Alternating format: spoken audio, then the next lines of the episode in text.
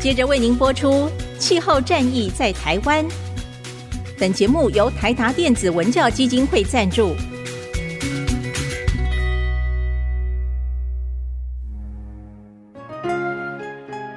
换装一颗 LED 灯，一年减碳七十公斤；喝咖啡使用环保杯，一年减碳四点零一公斤；上班出门前记得把保温电热水瓶的插头给拔掉，一年减碳一百五十七公斤。面对气候战役，对抗地球暖化，可以是个人的事，更需要政府及企业的参与。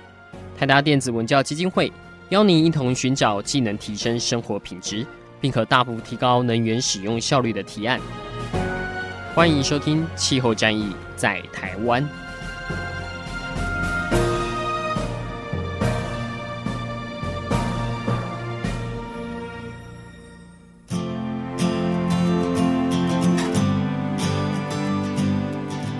欢迎收听《气候战役在台湾》，我是台达电子文教基金会执行长张扬前。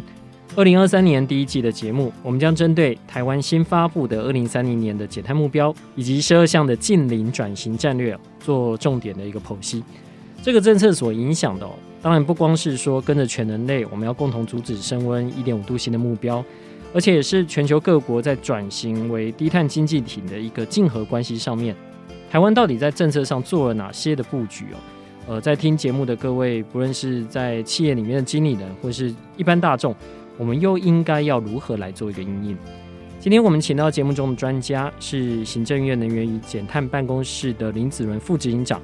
平常我们在减碳的会议上都是称呼副执行长为子文老师哦。那子文老师有在台大任教。过去跟台达基金会也很有渊源哦，也上过气候战役在台湾的节目。那当然也是去年 s h a m a s h a k 气候会议台湾官方代表团的团长，相信也是这次台湾所制定二零三零年减碳目标的灵魂人物。所以我们今天很高兴能够请到老师来到现场哦。那同时因为老师具有官员跟学者身份啊，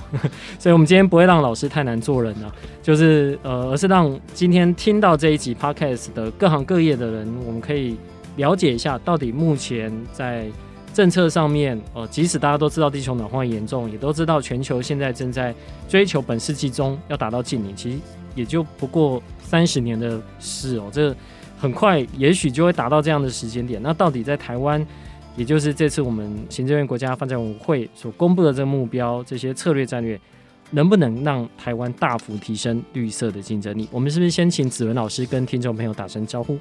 哎，阿甘，呃，主持人以及各位听众，大家好。是，所以子文老师，要不然我们先简单来说一句哦，对，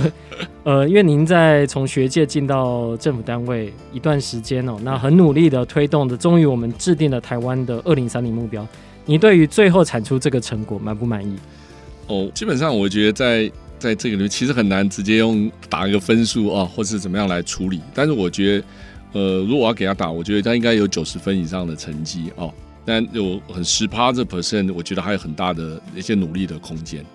OK，因为其实看到这整份报告，大家现在如果待会有兴趣，可以用手机，可以用电脑上去查国发会的这个网站哦。其实你只要打到这个进零路径哦，其实资料非常的多，洋洋洒洒的。是对，而且。一开始就已经说明了，其实国际上的减碳的目标大概会到哪边？比如说联合国 IPCC 可能是建议在二零三零年必须减半，二零五零年达到净零。这个其实在报告里面一开始都有写。对，那因应我们目前台湾在经济上面的一个发展，我们对于化石燃料的这个占比啊，所以我们采用了这样的一个。比例哦，那现在新定出来的是二零三零年是百分之二十三到二十五嘛，就平均来说是二四加减一，二四加减一，对这样的一个目标。那可是我们二零五零年其实是要达到净零的，是对，所以不论是阶段性目标或是终极的目标都有了。那接下来就是看要怎么去达成这些策略哦。那这也是今天我们在节目一开始也串起了。我们接下来一整季期都会讨论这样的一个内容。是，老师能不能大概简单跟我们介绍一下，就是在这所谓十二项战略里面有哪些的一个亮点，或者是说接下来政府到二零三零年前说是要投入七千亿的这样的一个投资哦，然后带起民间呃可能会有大概五兆四兆四兆四五兆的这样的一个投入哦，最主要的一个攻坚点会是在哪边？哦，我觉得呃今天也非常感谢有这个机会哦，来再做一个说明，虽然。这个题目非常的大哦。那我觉得它横跨的三十年的这个近邻的议题，到底要怎么来铺陈？这也是我们当时在应该算是两年多前啊，大概是将近二零二零年的年底，我们开始把行政院成立了这样一个近邻的工作小组。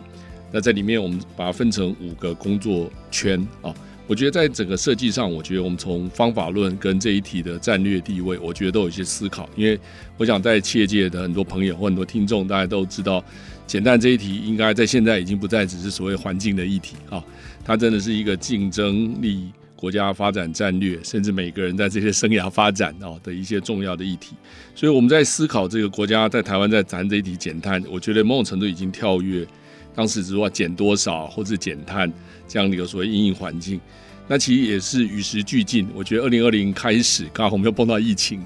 二零二二在中间又碰到战争哦，所以我觉得我们回顾这两三年在盘这一题，其实是非常的辛苦的哦。其实有很多的议题不见得在原来当时大家的国际脉络下，所以我觉得这一题我们后来其实其实在方法论上，我们觉得我们也是一个所谓以终为始的倒回来的思考。觉得如果我们在这三十年，我们要做到这个减碳净零，虽然说国际上。目前大概有一百三将近四一百四十个国家哦，涵盖了蛮八九十的排放量，但是很多国家不见得像台湾会入法，我们这么 serious 在处理，所以台湾在面对了一些国际的这样的一个挑战里面，我们一直在思考，我们怎么才回来布局这三十年来怎么来慢慢走向净零啊？那当然最早说我们成立了工作小组，小英总统也宣布了。在呃四月宣布了这个台湾要走向净零啊，这当做全球的目标。我们同步也开始做修法，所以其实我们现在刚好这个时间点蛮有趣的。这个气候法刚呃修法通过，那把这个二零五零净零目标也放进来。所以我觉得在这个时间点，我们透过修法，我们透过把这个十二项战略目标把它纳进来。那当时在思考这里面，其实我们从这五个工作圈，我刚刚提到第一个就是净零的去碳的能源工作圈。基本上就是我们觉得这整个减碳这里面能源这是最核心的，所以基本上占了大概在八成到九成的这样的直接间接的燃烧排放，所以去碳能源工作圈是我们最重要的一个工作圈，也基本上把所有再生能源、电力系统的转型、储能都放在这个去碳能源工作圈。那主要当然就有经济部、科技部等等哦，现在国科会来处理。再来一个就是呃能源效率哦，这个节能这方面大概都是全球的重点。哦，除了在创能之外，一个节能。那换句话说，这些重要的耗能产业、排碳的产业的那效率的提升以及减碳，还有大家关心的建筑，我们都把它放在这里。另外，再就是所谓运输哦，运输也是另外一块排碳最直接的能源使用。所以这边的绿运输啊，这个减碳呃运具就在这一块。那再来，当然都知道我们在减碳或者所谓谈碳中和里面，其中很很大的一块就是呃没办法，一定要把它抓起来，或是把它。再移除啊，所以换句话说，有一些负碳或去碳的技术要在这里发展，这就是我们下一个工作圈。最后一个第五个工作圈就是我们整个需要一个治理体系，就像公司，我们需要有董事会，需要一些监管，一个组织来处理这件事，所以我们把它放在治理。所以当然我们就发展出这样一个跨部会的哦，这个大家在台湾过去也没有过的一个一个跨部会的合作。把几乎相关的大家想得到的经济环保署，当然甚至到大家现在关系熟悉的金管会啊等等，在过去看起来在这一题啊比较少琢磨，我们几乎所有的部会都纳进来。那大家在这里分工讨论各部门啊各个领域哦，这个是最新的一个趋势。所以大概花了一年多的时间，我们在应该像是去年的三月三十号那时候发布了台湾这样的一个二零五零的净零的的战略出来，那也把十二个战略的这个初步的。概念先写出来啊，但是当时我们其实的时间很赶啊，我们只是觉得说这十二十二个重要的战略，或做十二道菜哈，就是我们达到二零五年倒回来看，必须达到了这十二道菜，十二个关键战略，它的西部东，我们去年我花了一整年啊，到去年十二月二十八号把它草案还有这个东西提出来跟社会来做讨论。那目前当然这个十二个战略，我想就是风光、氢能。前瞻能源啊，电力系统储能节能，这个大概主要是能源的这个部分。另外，碳捕捉封存，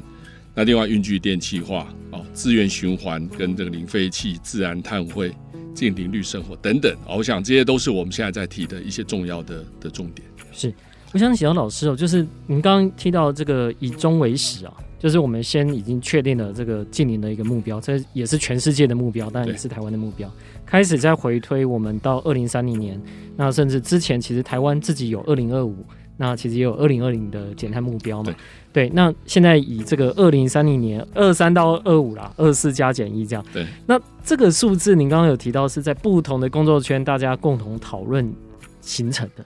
能不能大概跟我们分享一下？就在这中间。究竟要如何去形成？呃，我想这不光是各部会的共识哦，也包括像是企业界各个利益团体、NPO，然后甚至有包含许多像公正转型的这个声音，在各个工作圈里面，其实都需要顾及。能不能大概分析一下？因为有些时候谈到这个目标，大家都很担心说。诶、欸，是不是象牙塔里面就是研究人员说，诶、欸，是这个好像是可以达成，有时候过于乐观，当然也有一些会被说过于悲观，比如像 IEA 的目标，常常就被人家说过于悲观。那啊，I E S 国际能源署啊，那我不知道在台湾我们是如何去成型这样的一个共识。我想在这里面牵涉了非常非常多的目标哦，包括刚刚提到的这大的二零三零的目标。那我觉得我先举个例子，比如说像风光、水利这些再生能源的目标，其实它就很困难啊。其实很多人，大家有不同的专家学者对于地热的的评估，对于台湾风电或光电还有多少潜力的评估。像我们在工研院就组成了十几个小组哦，每一个专家小组大概都有非常多的专家，针对有些乐观的期待，还有一些比较本的悲观或者觉得，所以我们在这里基本上也是取一个中间的一个概念出来，比如说地热，它从六百 mega 到二零二五年或二零五零年，有人只有估计只有六百 mega，有人估计可以到三十到四十 giga 瓦，所以你看这差距就很大，所以这里面其实当然牵涉到这三十年来可能很多新的技术发展，是不是有国家重要的战略？啊，或是其他的新的因素来推动，所以这里面也是非常多的折中，找出各个领域的目标。那包含刚刚提到国家的减碳目标，其实也是一样的哦。它其实在在各的战略里面，其实我们有他有他自己各部会在自己做的一些加减哦，在自己做这边的。那最后当然也是一个重要，当然最后是经济部门啊。跟环境部门在这边针对大家最后的数据来做一些讨论啊，那当然有些细节可能不见得完全可以 可以提出来，但是我们应该是说，我们在这里也是应该会按照前面来提，就是一个先缓后急的哦，因为我们觉得前面十年是台湾一个一个在转型的期间，我可能需要多一些空间，而且我们当时的政策工具也还不足。因为我们的刚刚提到的技术的全球的准备啊，在这一题可能在二零三零年期待有新的技术，或者说我们相关的政策工具，包含呃当时的碳定价也还没有落地啊，包含是不是 carbon pricing 的碳费、碳税，或是说碳市场，所以我们当时其实有有一些这种空间还没有确定，所以这也是为什么我们当时用一个范围大致来处理啊。那我们也是觉得这个大概三到五年都还有可能会再做检讨，嗯，我们只是说这个现阶段在目前的评估点上。看起来我们很希望真的拉到三十，在我们心理上 真的非常希望拉到三十，但是以台湾目前看到的台湾的数据跟等等，真的是有在三十是有一些困难。好，在从各个领域的看起来，但是我们我想，如果你单纯定目标，又定的太好像遥不可及。我们现在也可以喊四十啊，对，但是大家会觉得那个四十太遥远，嗯，所以我们喊了一个觉得比较务实啊又可行的部分，但是我们不排除说在在未来几年有更好的，我们就把它往上去拉到三十。嗯，百分之三十的目标是在当初行政院还没公布目标之前，民间团体希望政府能够呃更积极的去达到这个目标了。是，对，所以那当然在如果用 IPCC 的话，它它的目标就再更高一点，对对，四十三或者四十七，看基准年是哪一年。对，那如果反过来说，就是当我们已经有一个二十四加减一的这样的一个目标在的话，其实下一步一个很挑战的其实就是资源的分配了。对，对，就是我们现在所列出的这四大策略啊，所延伸出的十二项的一个战略，那分配的这个资源哦，我相信接下来会会是很。进到各方角力的一个阶段了，因为如果我们按照国发会这边所所公布的，就是到二零三零年要投入七千亿，对，然后我们也看到了，哦，好像在陈内阁上任的第一天，新闻说第一条公文批准的，其实就是这有关近邻的这个战略，是。对，是七百多亿哦，对，所以这里面资源的一个配置，接下来会国家会采用一个什么样的方式？同样是以这种共识的方式来讨论吗？还是说它会是由呃，比如说由国发会全权的去主导，说接下来这些预算该如何来去做运用？它会是专门的预算吗？还是它其实是要统筹各个部门他们的年度预算里面，它要提拨多少的百分比来做这件事？哦，我会问这个问题，是因为在企业里面，有时候可能是，比如说以一些公司要收碳费，对，他可能会参考不同的 BUBG。呃，它到底负担了多少的碳？然后去看说这个碳费要如何着收在统筹来做这个运用。那我不知道在国家的体系是不是也是利用这样的方式，还是说是统一是由国发会这边来去做预算的分配？我想，呃，最后的统筹单位会是国发会。哦，像这个部分很确定，就是说它是整个在处理近邻的，现在目前最国家最高的战略的地位，所以它最后会来统筹。那我们以前也要跟大家来分享，就是其实我们国家的预算其实来自非常多块。哦，其实包含你过去传统的公共建设、社福机构，还有科技预算，主要是来自这三大块。那当然还有一些国营事业的运算等等，这是不同在立法院的审议。所以净零这一题，当然其实之前有很多不同的建议，我们是不是要一个大的专案哦，整体来处理？但这个当然后来发觉非常的复杂，所以现在其实基本上就是由国发会来统筹。那过去我们在这一段时间，我们也还有前瞻计划，我们还有其他的不同的的计划在进行，所以。当时其实大家想说，先用现有的计划来做一些转变哦，所以这也是刚刚为什么在行政院长签署的第一份里面就用净零这个部分哦，他签署那是六百多亿的的预算。那各位可以看到，就是说这里面其实它是用不同的计划的向下的名义我们来做。那现在这下大家基本上大家都知道这。计划其实都是非常的拮据啊，哦，在经费预算上，所以大家都希望能在手边先先有的 哦，先把它把它的推出来。所以我觉得大家不用急，他可能如果你真的要整个大家统筹到一块，那可能要花非常多的时间。所以各部位可能大家就是在很多可能必须先铺陈的，比如说一些新的科技战略的布局啊，或是新的研究预算哦，那有一些可以的开始就先行。所以大家可能不会看到是一个这么大完整的一个计划。先处理，因为这也是为什么环保署在当时很辛苦的，其实已经统筹了各部会，先刚刚看到大家的这一笔的预算哦。那可能跟现在大家看到在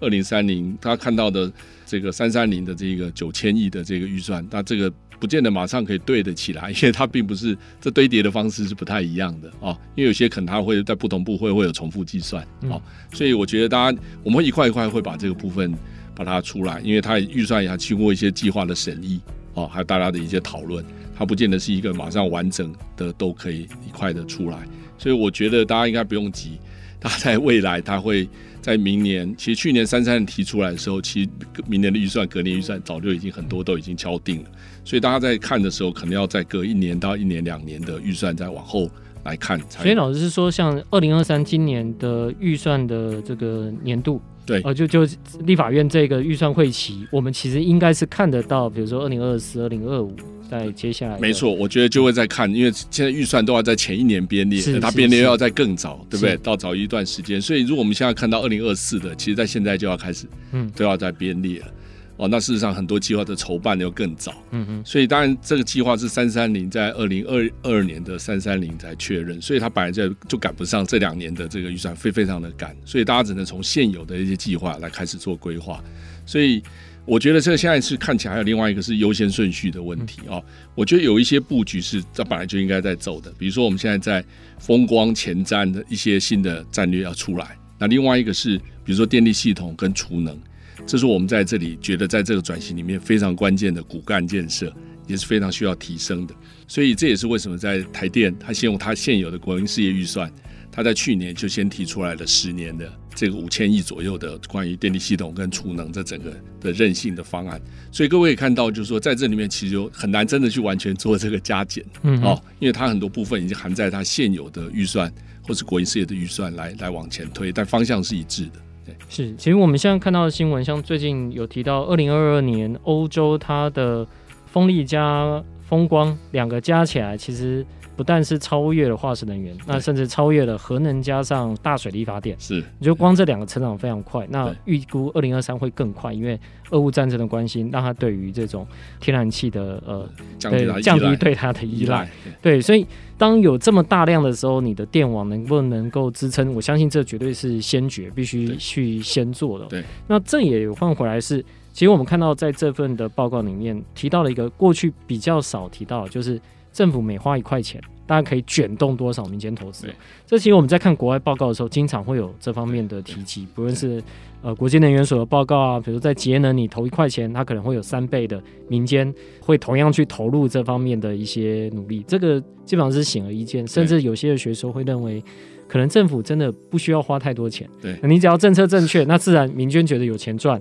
那自然就会去做投入。对。在这份报告里面，其实有提到，同样有一个卷动的效果，那说产值甚至可以达到六兆多。这个中间的换算，我不知道老师这个在台湾是这次专门请经济学者来去做这方面的一个估算吗？还是因为因为台湾现在很多的企业其实现在都很。有点茫然呐、啊，就是当我们在面对国际的竞争者，他们也在朝向这一块，大家都担心掉单，以及来不及转型到，比如说电动车产业，是，比如说节能的这个建筑的产业，这都很大的一块大饼。那我该如何利用？比如说政府刚好有这样的一个政策可以去做，都可以搭上这班车，就不要绕队了，对啊、呃，能够赶上。我 我不知道这中间的估算是用一个什么样的方式来去做描绘哦。对，我们在估算这个，其实经济部还有国发会，他们其实有很多专业人士已经在做这样的估算。包括我们在这里，呃，我们很希望它不只真的为了减碳哦，它是整个台湾的这个产业转股啊的转型。所以当时我们估了这里面可能有至少有好几大的这新的产业的可能，像储能就是一个我们未来非常看好的一个方向。另外，电动车。风光，台湾其实在光电其实有基础，风力离岸风电其实台湾是新的啊、另外一个是节能，所以当时我们其实是 identify 大概这几项是我们大概非常有机会做很大的产值的估算。所以他们从很多产业、人口还有各方面去做了一些刚刚的这些产值的估算。节能又是比较特别，因为节能它其实不是需要人口的。啊，节能它的效益可能是从节了多少电，然后产生多少的能源效益，所以它的是用从效益来估了，所以我们估了大概五千多亿的一个这样的的估算值哦，所以它其实，在不同的类项上是有不同的专家。那现在我们也正在用不同的模型，在进一步的估算，它可能会产生更多的社会或经济的效益。而这部分在这一次并没有展现出来，那我们现在会透过其他的现有的工具或模型来处理，但前阶段也是透过很多专家学者跟台湾在这整个产业链的位置而估算出这样的一个数据。我们估计大概至少就像刚刚你提到，可能是四五兆以上的可能性。然后公司基金会创造五十五万多对这样的一个数字，因为过往我们看到政府在提到这种绿领人才，对，大概通常会直接用比如说风力或太阳能的。从业人员对，对多少人去做估算，我们往往会觉得低估了。对对，然后因为它其实带起的是整个的产业链，但同时的，我反而在这份报告里面，可能我没有真的很细读哦。但这里就想请教老师，有没有算过，因为这波绿能转型有可能会丧失的工作机会？哦，比如说传统的化石燃料的从业人员，当然我们有创造新的工作机会，但是我相信对他们来说的这个冲击。应该也是有的。对，在这份报告是不是好像比较没有提到？我觉得阿甘这是好问题啊，因为其实就是在我们这次的这个十二个战略里面，最重要其实就是公正转型。这个从整个所有一开始就是在提您刚刚提的这一题。虽然我必须说这个数字其实，在台湾不太容易展现，因为在国外公正转型会被拉到这么高，其实因为他们有很多自由化之后的所谓独立的煤电厂、独立的电力公司。但台湾刚好这两题都是在基本上都是国营 哦，就是不管是石油公司或者是大的中油跟台电，所以在这边你刚提到的这些人力的转换，可能我们在外界不容易看到这样的数字，因为中油公司就算它的石油部门裁了，它可能不见得会裁人。嗯哼，哦，那台电它的煤电厂关掉，它的煤电厂可以转做其他的部分的人员，所以。在国外，这个是呃，在处理这个转型里面最关键的公正转型。所以，但是我们把这一题，我们是有把它放进来，在所有的战略里面。当时龚主委在协调的时候，所有的战略都要去思考公正转型的议题。我觉得这是台湾在过去所有很多政策讨论很少见的。就我们要讨论在这些化石燃料，甚至不是直接化石燃料的相关，当这个能源转型或近零转型开始的时候，是不是有一些产业会？会受到影响，比如我们就有思考到，像回收的体系，如果当大家循环经济做得更好的时候，本来这回收的一些拾荒，或是有一些这种这种相关的非正式经济下的，是不是它就它就受到困难。哦？像这类型的讨论，我们都有讨论进来，甚至原住民朋友或者等等，在这里看这相对或许比较非主流的这些弱势族群等等的一些议题都在这里面有讨论。当然，现在这个数字不好估，我只能说在台湾最大块的这几块，我们是觉得。当当然，另外我觉得在这里面可能是像机车哦，燃油机车，这个也是我们当时在讨论的。从当从传统的燃油机车转到电动机车的时候，可能我们这么多庞大的相关的就业人口，这个部分是有数据啊、哦。那这个是有来做一些相关估计跟辅导，也是在这我们这个。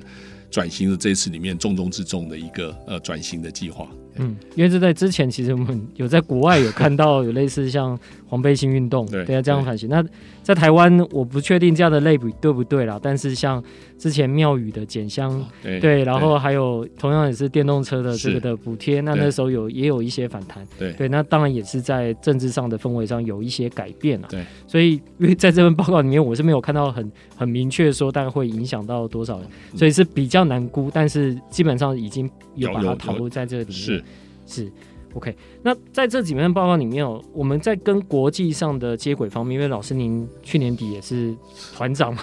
对，就是出使了这个埃及，然后在 Sharm el-Sheikh 里面跟各国就是交流。我相信那个时候应该，因为那时候三三零其实大部分的东西已经出来了，对对。那在跟国际上交流，你觉得在这一块台湾做的到底跟其他做的来说比起来怎么样？呃，我觉得。呃，在谈在国际上，当然这一次谈很多，当然还是谈减量哦，这是 mitigation 各国在这个部分。不过也发觉非常有趣，呃，就是说大家在谈那个减量百分比，就是刚刚提到的这个目标的设定，每个国家的基础年不一样，嗯，所以这也要提醒这个大家的听众朋友，在看减多少的时候，可能还是要注意它减的基准年。像有些国家。临近的韩国，他们就二零一八年，他们用他们的最高点来减。那台湾是很很务实、很乖的，就 二零零五。所以其实它的比的基准年可能不能单纯去看比减三十、减四十哦。其实我们也算过，我们大概可以，如果比我们之之前的那个减量，我们也接近百分之三十了哦，比那最高点的话。所以如果这个来看，我觉得目前我们提出来这十个战略，其实蛮符合国际趋势，尤其呃很多国家对台湾这几年的离岸风电的发展哦。还有台湾在电动车的呃产业链，那当然提到很多都 TSMC 的这个在半导体的关键角色。那他们也觉得我们在半导体之后有在能源啊这个转型跟近零转型投入了这么大的精力跟承诺，甚至我们拉出那一张十二个关键战略的图形给大家看，其实很多国家大部分的国家代表都非常 impressive。嗯哼，就是说因为很多国家其实都没有做到像我们感觉那么细致啊，可以谈出每一个部分大概要怎么样来处理。啊，那甚至我们把现在二零二零的目前的点到二零五零年的大概的路径跟那个减量二零五年的分配，所以我觉得这个部分应该也会给企业比较明确的讯息。因为我记得在三三零还没有定案之前，很多企业朋友都说：“呃，老师会不会有氢能？会不会有电动车？哦，这个 CCS 到底会不会进来？”那我觉得我们当这个十二个战略都出来的时候，其实呢给大家一个非常清楚的 message，就是说储能就是一定要走的。那这些新的潜在能源，包含地热、水利，或者是这个海洋能，都是呃企业可以投入的新的方向。所以我觉得，让过去很多企业界觉得一些政策的不确定性哦，在这个议题上，至少我们告诉大家会有这十二道菜，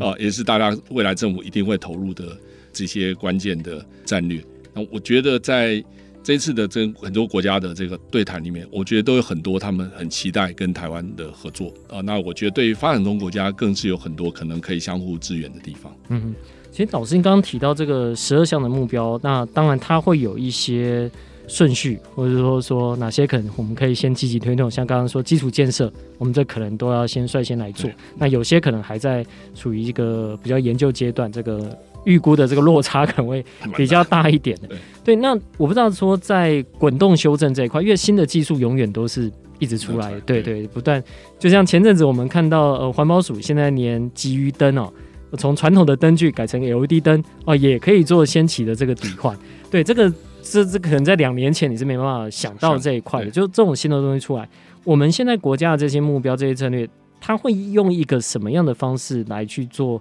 滚动式的调整？跟修正呢？我觉得这个也是好问题，也是我们一直在谈这个治理的议题，该怎么来处理。那这目前当然是有两大的基础，一个是科技，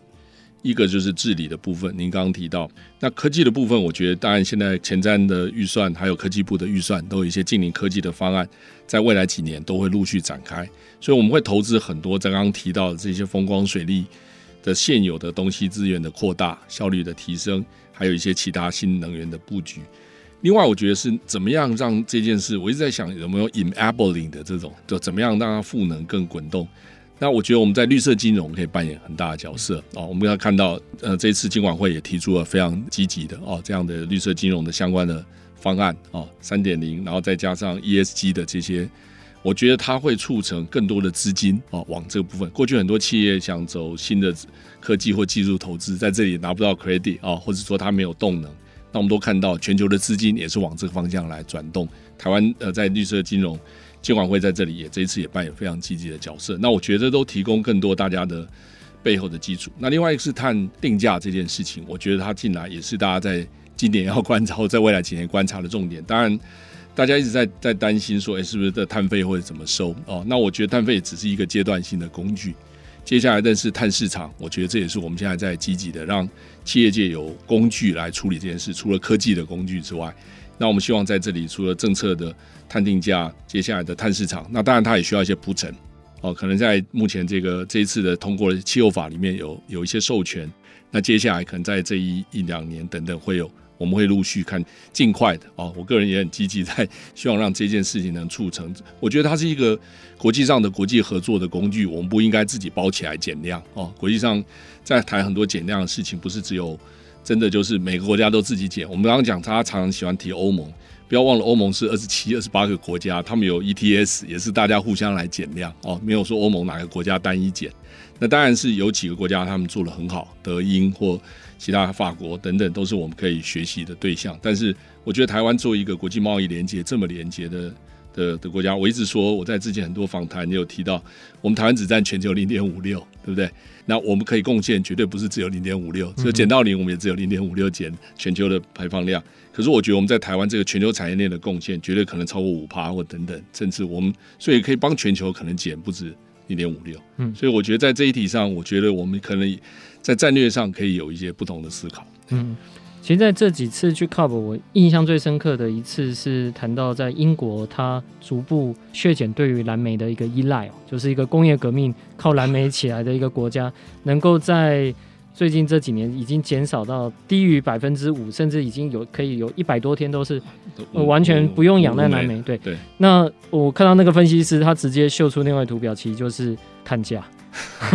他就用那个呃英国的碳交易市场这个碳价来看，他们在蓝莓的这个占比基本上就是一致的。对，对，所以就是国家的角色，有些时候他我就是要跟老师讨论，就是有些时候他就是制定好的法规跟一个好的价格政策，对，那自然引导市场去走向这边。对，所以当要在做这些讨论的时候，我不知道其实主要讨论的应该还是在法规跟。比如说定价策略，或者是这种呃，我们叫简单来说是游戏规则嘛。对，应该不会是，比如再去选定一个什么样的新的技术，然后再把它列入，比如第十三项、第十四项、第十五项 这样的一个目标，还是还是这个两者可能是并存的。我觉得这个这个二零五零转型，它是一个三十年的世纪工程啊，所以它是一个大的工程，所以我们也没有保证说未来会不会再增加啊，或者甚至减少。不过我觉得这个十二项应该是基础的。那当然，现在有些不同。我自己个人也觉得，像建筑就是这样很大的系统，所以有人人建议说，是不是要变第十三或第十四？但我觉得这都是未来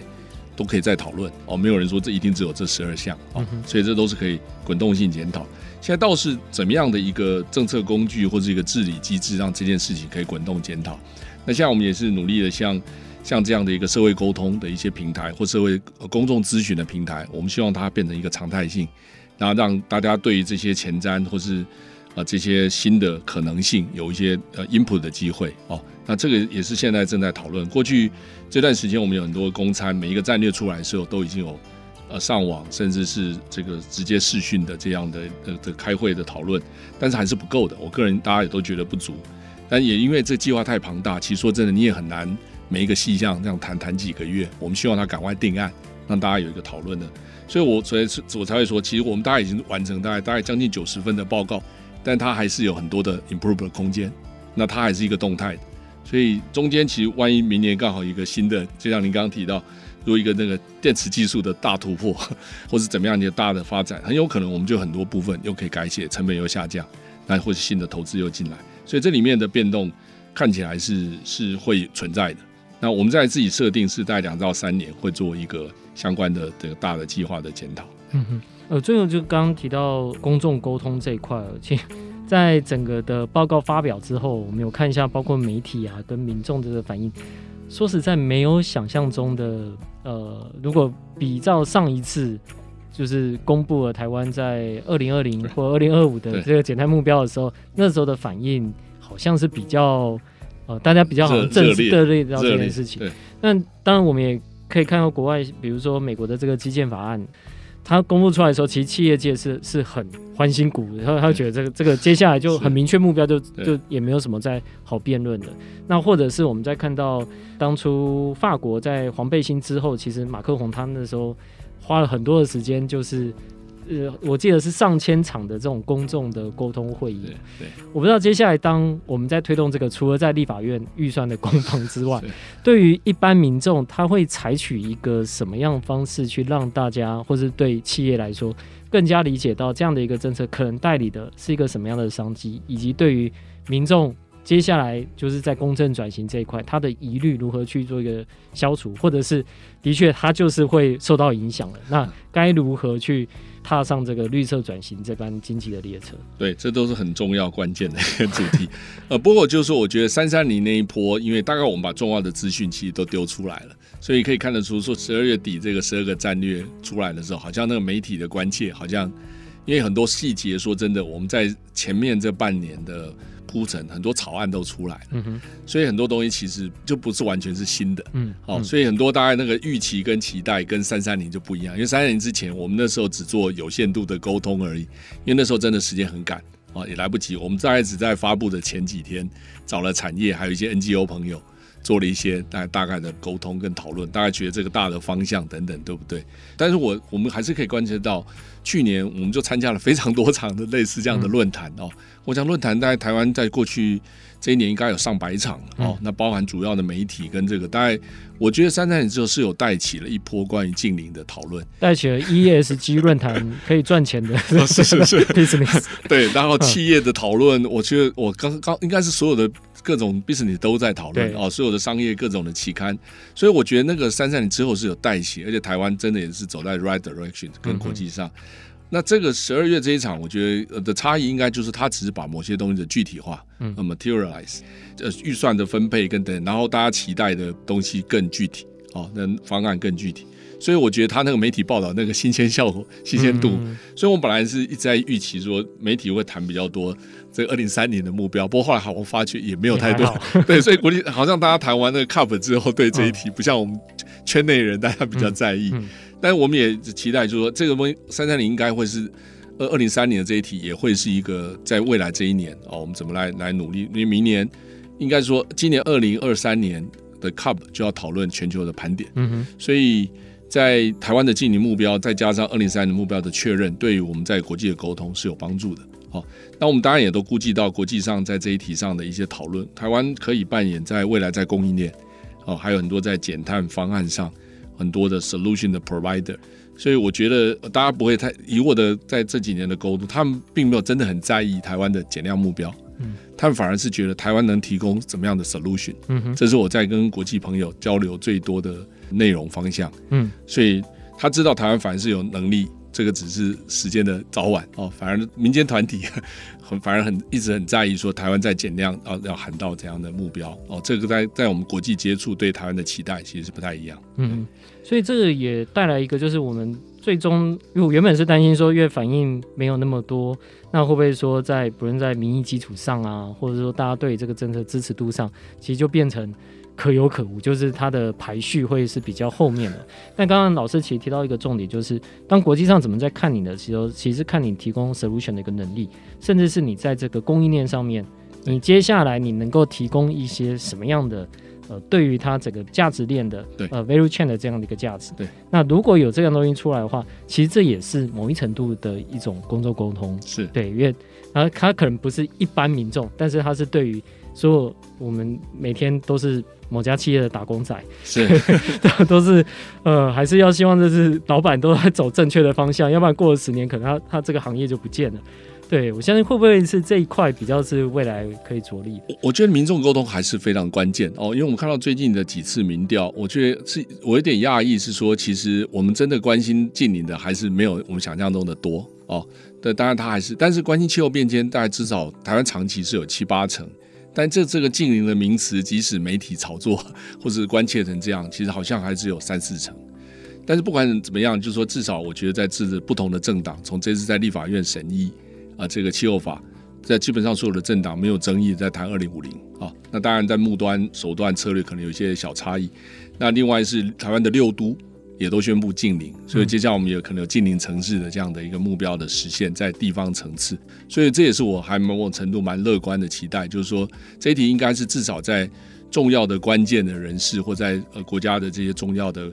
的这些领导者，他们都对这一题有一些这样的共识。那接下来只是可能速度的快慢啊，那不同的策略。但是我不我不觉得呃会有太大的变动，因为如果我们就横诸国际来看，大概不拖这十几项的战略。我记得在英国也差不多十项啊，日本也是十多项，那也大概都有氢能啊，还有储能这些风光再生能源都已经到六七十 percent。这些大的国际趋势看起来都是差不多啊。那台湾当然它有它的挑战，我们一个孤岛型的电网。我们怎么样来达成这样的一个蛮艰巨的挑战？再加上台湾在国际产业，我们又是比较是生产者的的角色，所以这也是我们一直在思考。有很多朋友在想，我们怎么跟国际供应链讨论这一题？因为我们其实目前的国际的算法是算在产业端、嗯，供应端，它不算消费端。所以这个东西也会造成在这里面的一些不公平。那我们怎么样把这个这个当这个议题我提出来，很多其国际朋友都理解，他们其实可以谅解说，哎，这样算好像不太公平。可他们以前没有注意到这样的算法的不同，他们以为他买了 iPhone，他们已经付了什么 碳费了，其实没有。所以这个里面其实有一些，我觉得是可以国际沟通跟谈判的。这一题并没有硬邦邦不能变动。我就在讲说，我们在谈 NDC。那个 C 从过去的 commitment 变 contribution，嗯，嘿，它从一个具体的减量的承诺变成一个贡献，我觉得这也是我们可以在思考，我们不必把自己是受限在真的只是在压那个减量的承诺，我们对在帮助的别人其实也是一个重要的贡献。是，当然被压着做的那些创新也都可以再拿来卖钱了。啊，是是没错 没错没错，对。好，今天非常谢谢子文老师来到我们节目当中，因为这个题目其实很大哦，我相信大家要靠一集的 podcast 要读。其实还蛮辛苦的，不过大家有兴趣的话，其实可以上到呃，不论是减碳办公室的一个网页，或者是国发会的这个网页上，其实资料是很 solid 的，然后大家可以仔细的研读。那也不是说 PPT 治国，因为它 PPT 虽然做的很精美，但其实后面有蛮 solid 这个研究在里面。那我们也希望有更多的，不论是企业的朋友也好，供应链呃从业人员也好，我们大家可以针对这样中间所提到的这些内容啊，去想想看有哪些的商机来做，因为在美国。基建法案一通过之后，老实说，那个不同的这个产业别的那个那个反应其实是非常大。反而在台湾相对来说比较安静一点，我们觉得这个比较可惜一点。好，今天谢谢子文老师，谢谢，谢谢。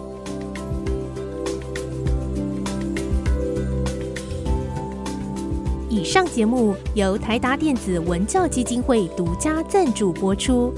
台达电子文教基金会邀您一起。环保节能，爱地球。